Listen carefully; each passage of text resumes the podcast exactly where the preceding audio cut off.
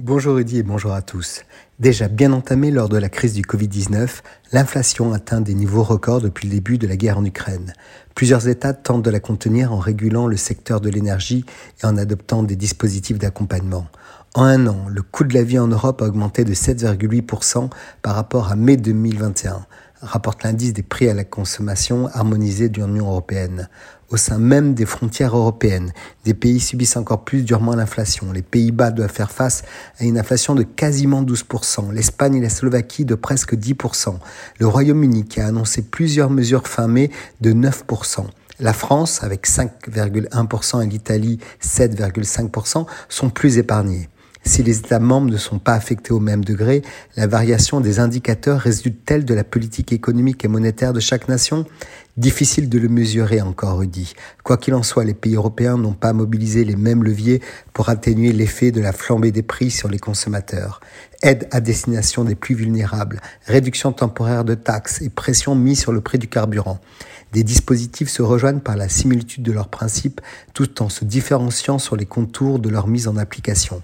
Côté américain, la Fed, la Banque centrale américaine, s'est lancée plus rapidement et plus fortement que prévu dans un resserrement de la politique monétaire, bien décidée à tuer l'inflation. Comment?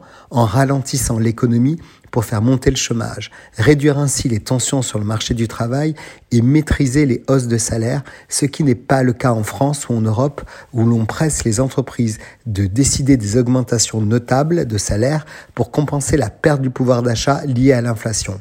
Que l'on prenne cette économie américaine par n'importe quel bout, rien ne va plus. L'inflation, 8,6% en mai, grignote le pouvoir d'achat des ménages et la montée attendue du chômage va réduire encore plus la consommation. Concernant l'investissement immobilier, les taux d'emprunt sont très élevés et tous les indicateurs, des délais de vente qui s'allongent, des prix qui baissent, sont orientés dans le mauvais sens.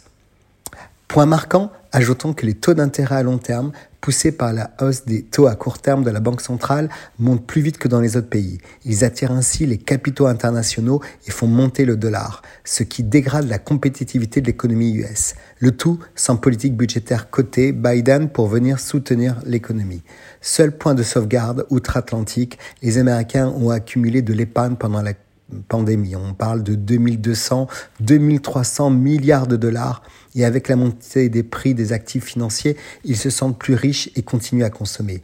L'équation est claire, Rudy. Soit nous acceptons un retour du chômage, soit nous considérons le plein emploi et nous devons vivre avec une inflation persistante. Le seul levier sera l'endettement des États qui apporteront des aides et des subventions presque à fond perdu. Mais nous ne sommes plus à ça près après le quoi qu'il en coûte du Covid. Très bonne semaine à tous.